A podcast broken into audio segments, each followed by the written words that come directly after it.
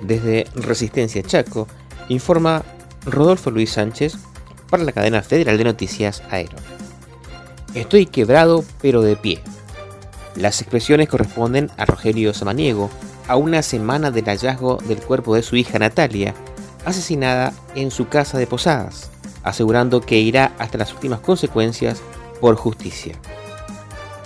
Es inminente el colapso de la salud.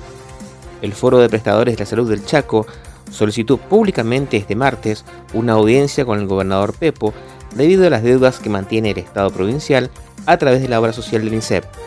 Plantearon que el sistema de salud en la provincia está a punto de colapsar. Tragedia en Corzuela. El padre de los chicos se encuentra estable y el menor de 4 años fue dado de alta. Pedro Olivera permanece internado en el Hospital 4 de Junio de Sespeña, pero su condición es estable y evoluciona favorablemente. Su pequeño hijo de 4 años fue dado de alta del mismo nosocomio.